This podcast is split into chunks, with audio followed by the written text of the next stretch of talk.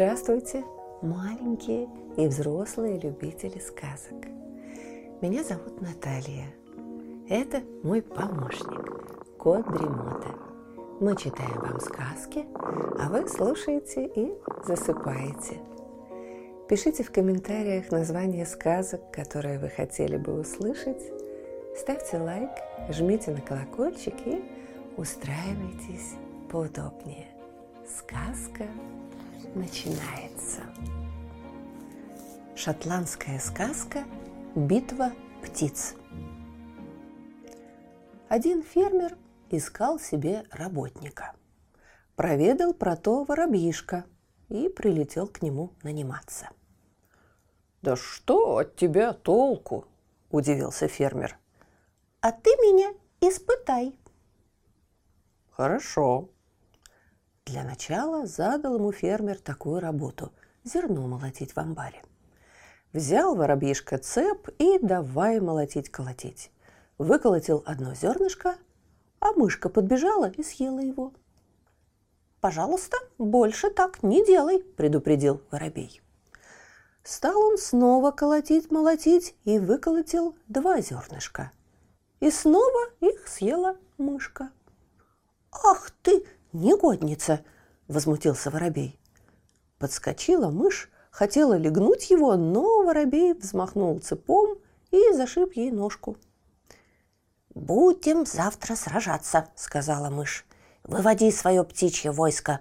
Поглядим, кто сильнее». «И ты выводи свое войско», – отвечал воробей. На завтра все птицы и твари собрались на решающую битву явился и королевич из Тетертауна посмотреть на это зрелище. Правда, когда он пришел, все поединки уже закончились, кроме последнего, между вороном и змеей. Ворон ухватил змею клювом за загривок, но и змея успела обвиться вокруг вороновой шеи тугим безжалостным кольцом. Казалось, победа будет на ее стороне.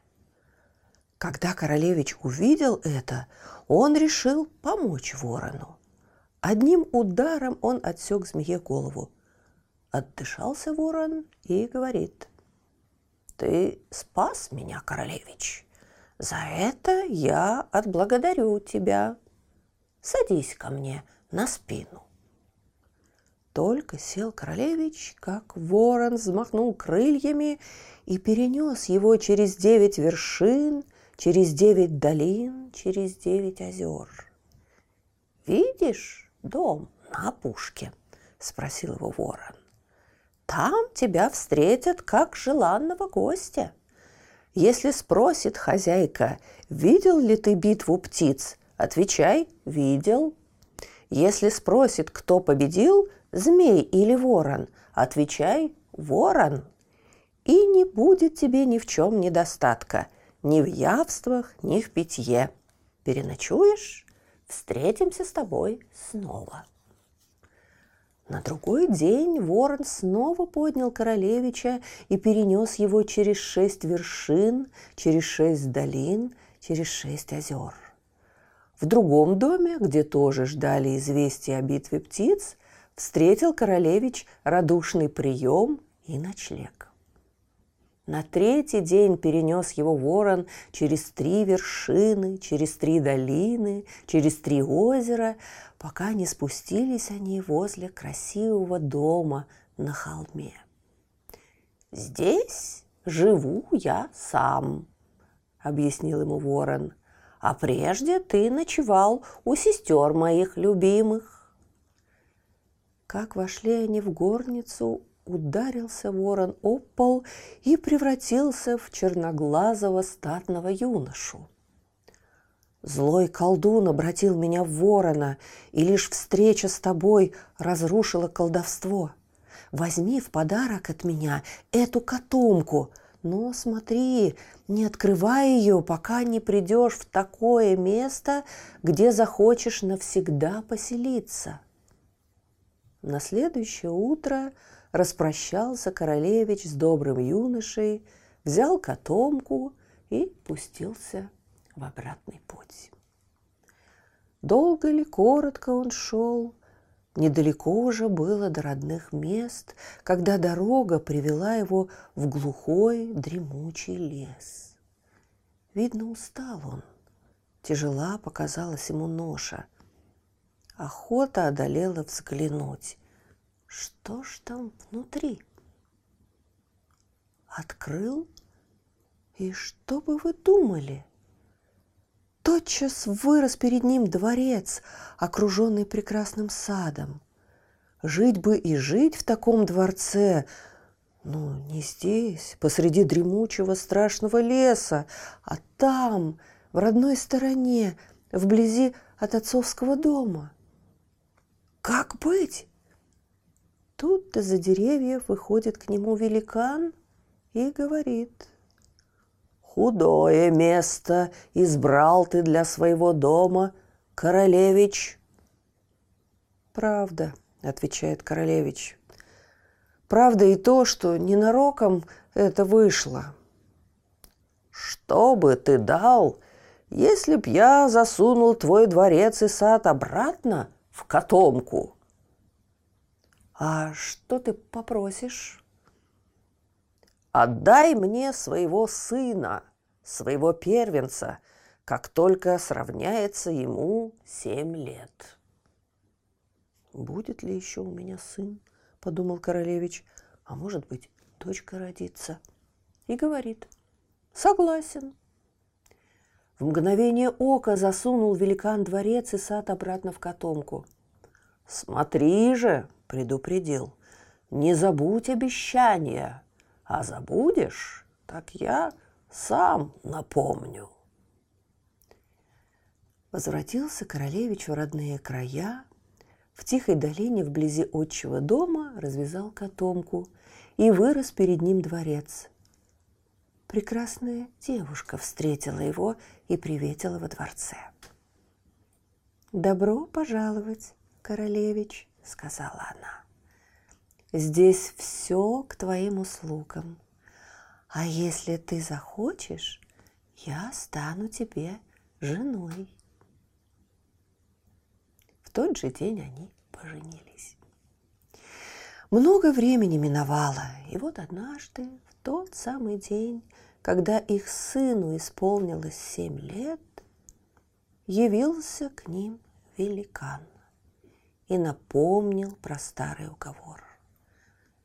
Королевич, который к тому времени уже стал королем, растерялся, не знает, что ответить. «Предоставь это дело мне», — шепнула королева мужу, а великану громко сказала. «Будь по-твоему, только придется тебе подождать, пока я соберу сына в дорогу».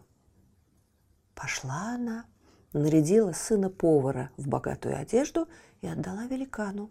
Думает, не догадаться ему о подмене. А коварный великан дошагал до леса, остановился, сломал ореховый пруд и спрашивает.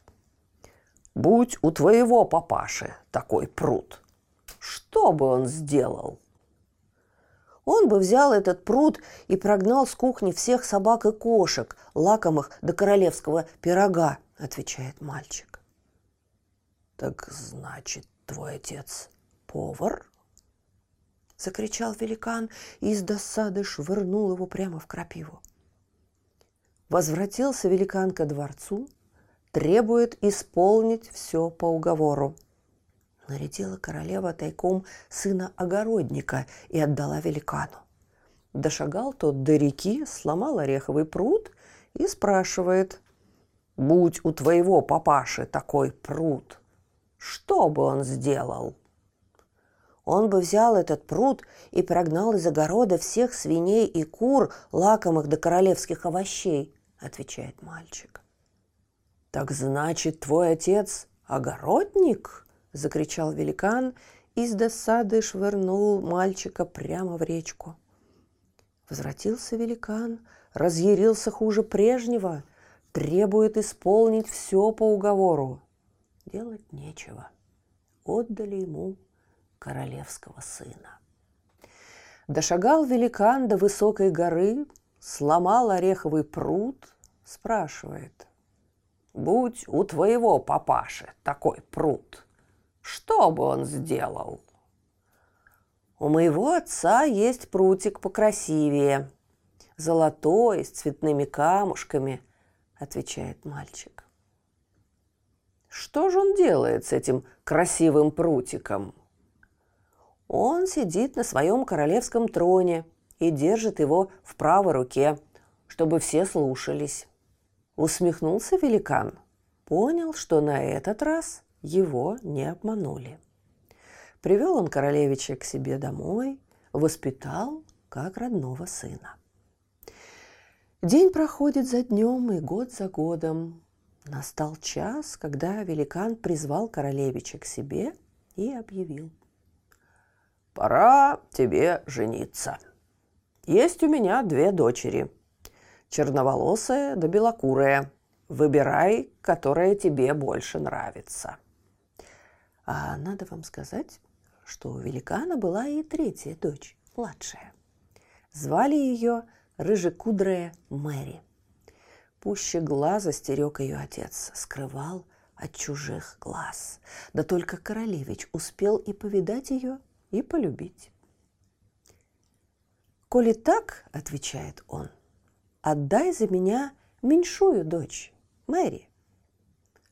Как услышал это великан, разъярился – многого ты захотел. Исполни прежде три моих желания. Не сумеешь? Прощайся с жизнью. Согласен, ответил королевич. Во-первых, вычисти хлев, где я держу сто коров и быков. Уж семь лет, как там не чищено. Да так вычисти, чтоб золотое яблоко по полу прокатилось из конца в конец – и ни пятнышка на нем не сыскать. Взялся молодец за дело. Полдня трудился, семь раз потом умылся, а дело почти не с места. Подошла к нему младшая великанова дочка и спрашивает. «М? «Как работа идет?» «Не работа, а сущее наказание», — отвечает королевич. «Не тужи зря. Присядь, отдохни, Послушался королевич. Присел рядом с Мэри, да незаметно задремал. Задремал на минутку, а проспал часок. Просыпается, Мэри рядом нет, а хлев вычищен так, что прокати золотое яблочко из конца в конец, ни пятнышка на нем не сыщешь. Увидал великан чистый хлев, сморщился недовольно. «Кто-то помог тебе», «Уж не ты ли?» – улыбнулся королевич. «Рано радуешься. К завтрашнему утру покрой мне этот хлев крышей из птичьих перьев, да так, чтобы не сыскать в ней двух одинаковых перышков». Делать нечего. Взял молодец лук со стрелами, пошел по лугам, по болотам дичь стрелять. Пол дня проходил, семь потов спустил – а все без толку. Откуда ни возьмись, рыжекудрая Мэри. Устал, охотничек? Да, притомился малость. А ты присядь, отдохни. Присел он рядом с Мэри и задремал. Задремал на минутку, а проспал до утра. Поутру смотрит, все исполнено. «Кто-то помог тебе», – проворчал великан – «Уж не ты ли?» – весело отозвался королевич. «Погоди радоваться. Видишь, он ту сосну. На сосне сорочье гнездо, а в гнезде пять яиц. Сваришь мне на завтрак эти яйца в смятку, а разобьешь хоть одно, пеняй на себя». А сосна, скажу я вам, была такой вышины, что другой подобной и не сыскать. До нижних веток триста сажен голого ствола, а не меньше. Попробуй влезть. Призадумался королевич, а верная Мэри тут как тут. Эта задача, говорит, потруднее других. Есть только одно средство. Смотри и не бойся. Взяла Мэри кинжал, отрубила себе все пальцы на руках и ногах, подкинула их вверх, приросли ее пальчики к сосне, сделались лесенкой. Теперь взбирайся, мой милый, не мешкай. Достанешь сорочьи яйца и спускайся назад. Да только смотри, дотронься рукой до каждой ступеньки, не пропусти ни единой, а то не досчитаться мне пальца на руке или ноге.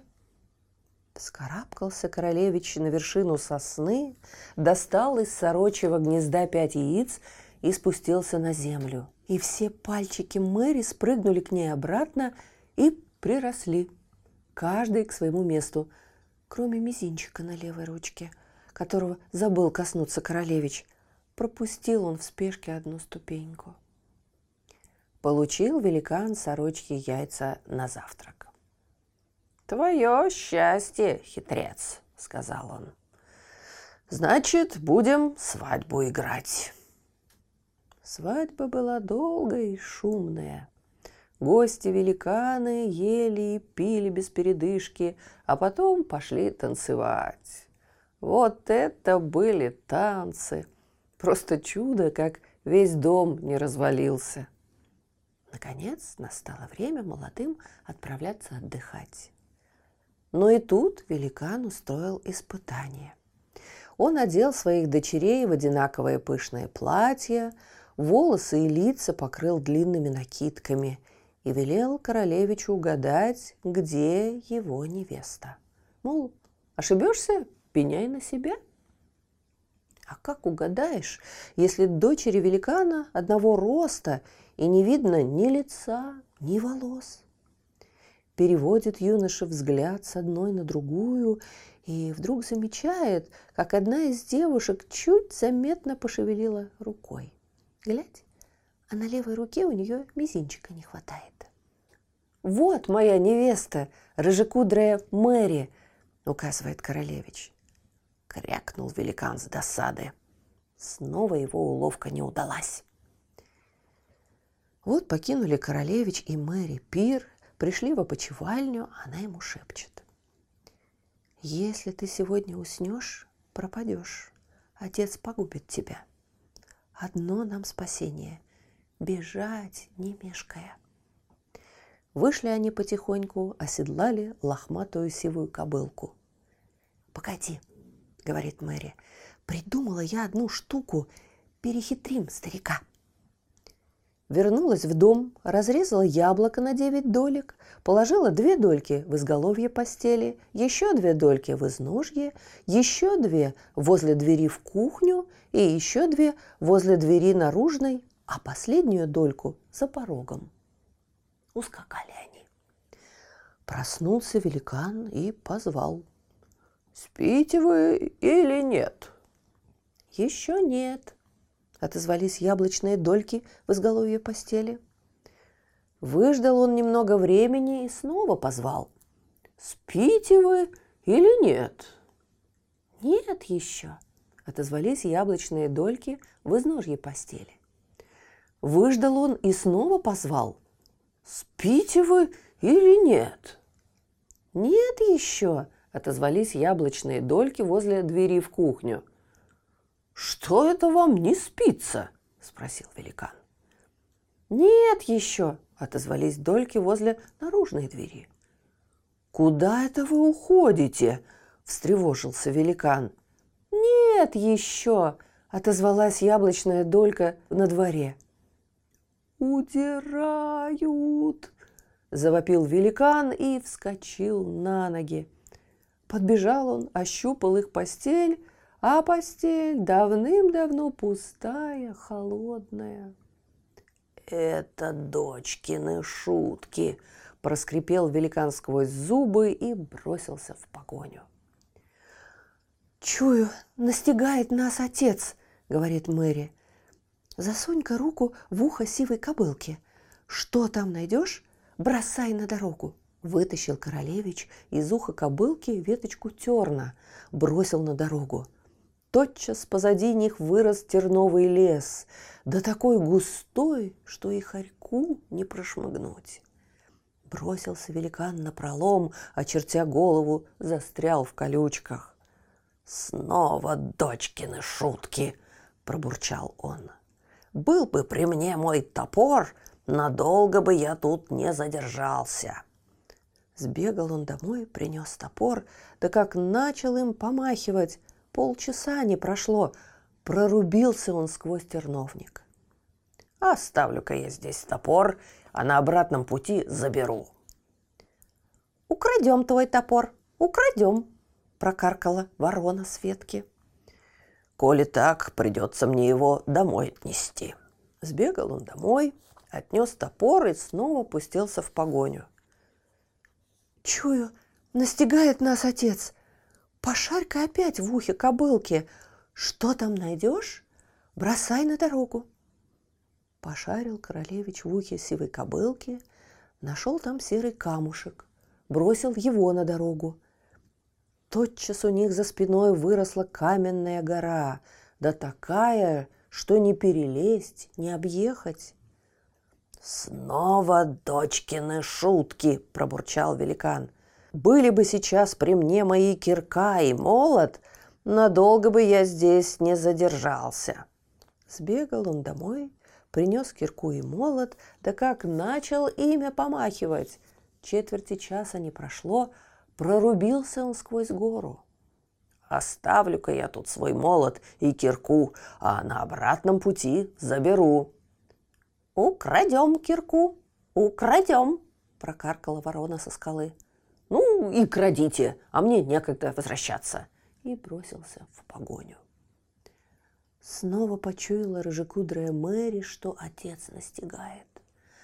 Пошарь-ка еще раз в ухе кобылки, беда за спиною. Послушался королевич, пошарил в ухе сивой кобылки, достал оттуда пузырь с водой и бросил на дорогу. Тотчас огромное озеро разлилось у них за спиной, широкое и глубокое.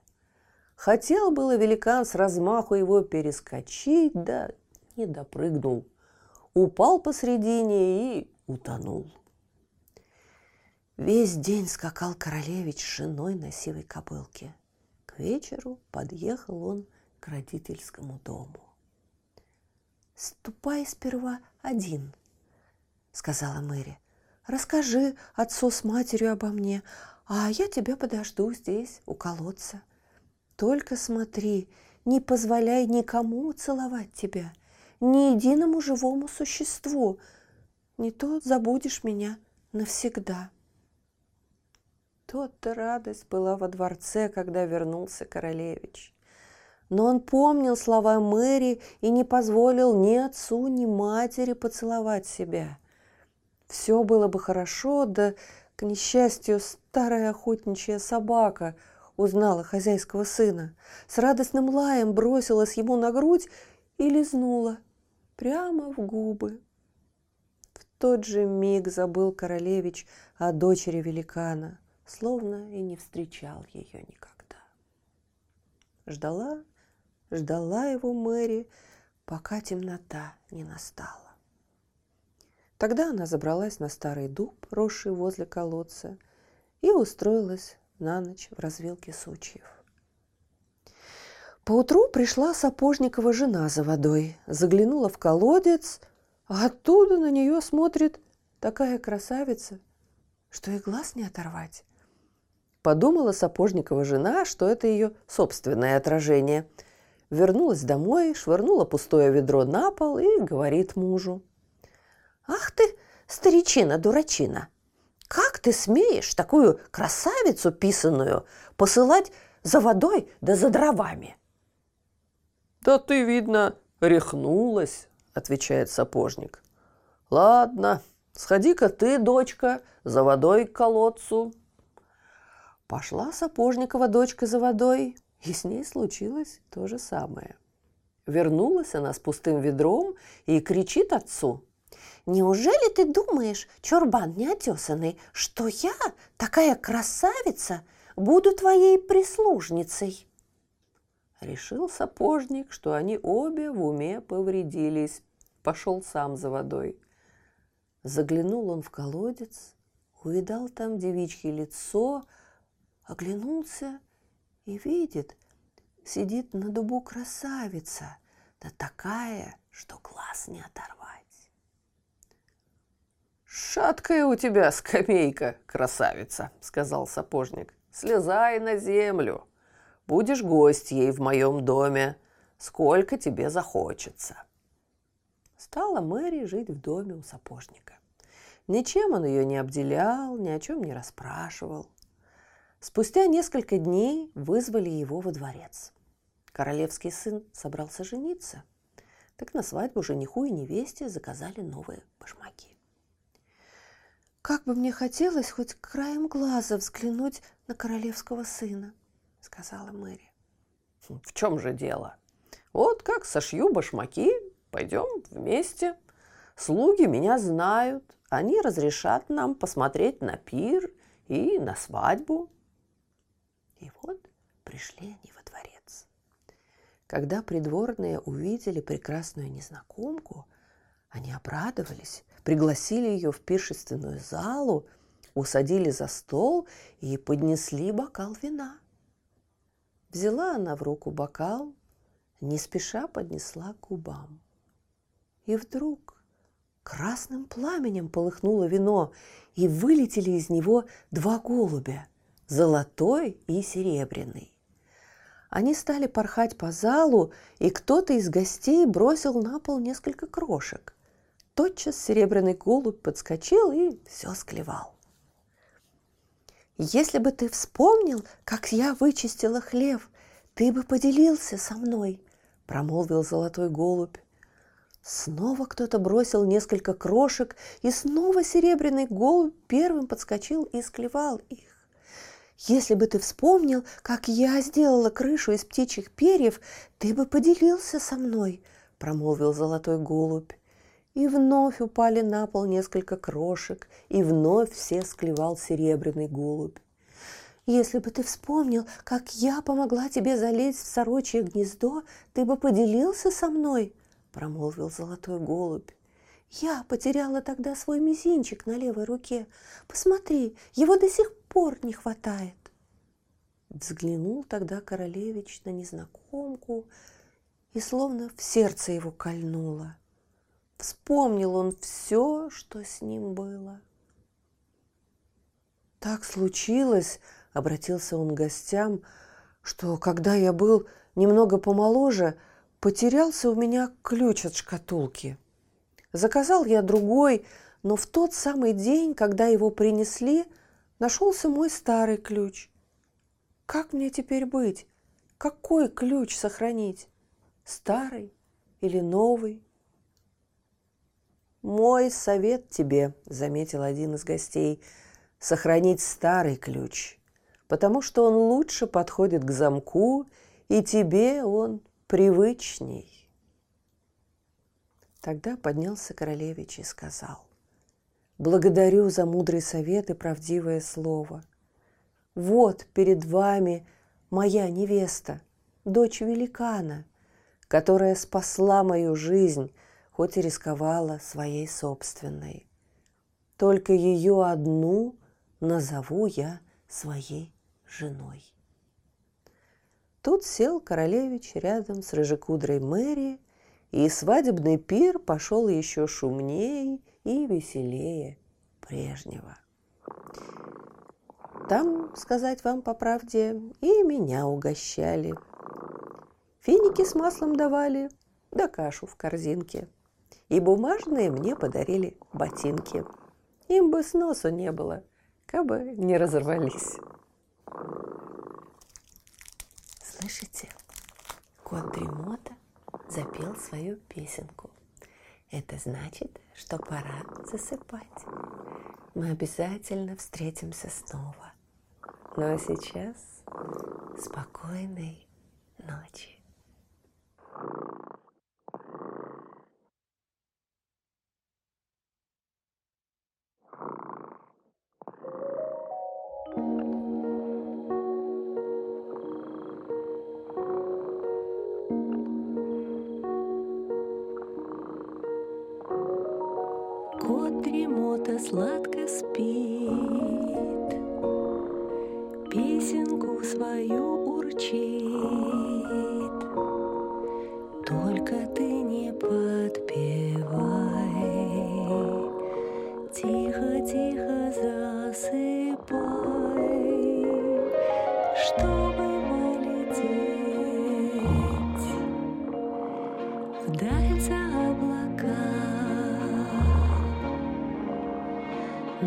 Нужно крепко спать.